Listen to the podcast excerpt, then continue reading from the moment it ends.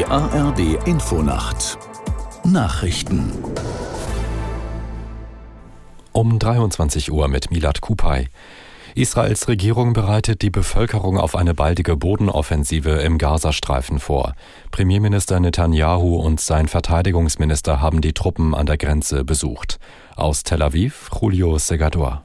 Netanyahu erklärte, wir werden mit aller Kraft siegen. Er fügte an, das gesamte Volk Israel steht hinter den Soldaten. Wir werden unseren Feinden einen schweren Schlag versetzen, um den Sieg zu erringen.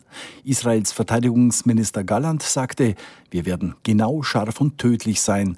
Anders als Netanyahu bereitete Galland die Soldaten aber auch auf schwere Tage und Wochen vor. Es werde auch ein Preis abverlangt, so Galland, der den Soldaten auch ankündigte, ihr werdet Gaza bald von innen sehen. Deutschland verstärkt seine Unterstützung für die notleidende Zivilbevölkerung im Gazastreifen mit einer humanitären Soforthilfe in Höhe von 50 Millionen Euro. Mit dem Geld sollten internationale Organisationen unterstützt werden, kündigte Außenministerin Baerbock bei einem gemeinsamen Auftritt mit ihrem jordanischen Kollegen Safadi an. Beide Politiker forderten zudem eine Verhandlungslösung den, für den Gaza-Krieg. Ein US-Kriegsschiff im Roten Meer hat nach Angaben des amerikanischen Militärs die drei Raketen und mehrere Drohnen abgefangen. Das Ziel der Geschosse könne nicht mit Sicherheit benannt werden, teilte das Verteidigungsministerium mit.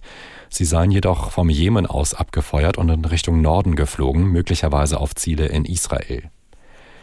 Die EU-Innenminister haben ihre Beratungen in Luxemburg beendet. Dabei ging es um mögliche Auswirkungen des Nahostkonflikts auf die Europäische Union und gemeinsame Maßnahmen zur Terrorismusbekämpfung. Aus Brüssel Matthias Reiche.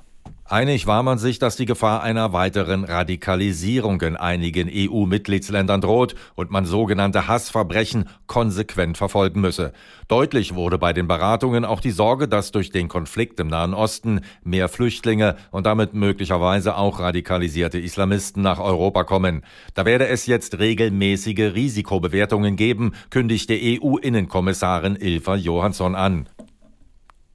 Die im Wahlmanipulationsverfahren gegen den früheren US-Präsidenten Trump im Bundesstaat Georgia mit angeklagte Anwältin Sidney Powell hat sich schuldig bekannt.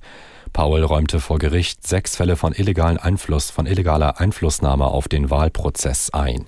Sie erhält dafür eine sechsjährige Haftstrafe auf Bewährung und muss eine Geldstrafe von 6000 Dollar zahlen. Gegen Powell wird es nun keinen Prozess mehr geben. Das waren die Nachrichten. Das Wetter in Deutschland, fast überall Regen, im Südosten Auflockerung 14 bis 4 Grad, an der Küste schwere Sturmböen und tagsüber meist Regen 6 bis 22 Grad an der See, teils orkanartige Böen. Es ist 22.03 Uhr.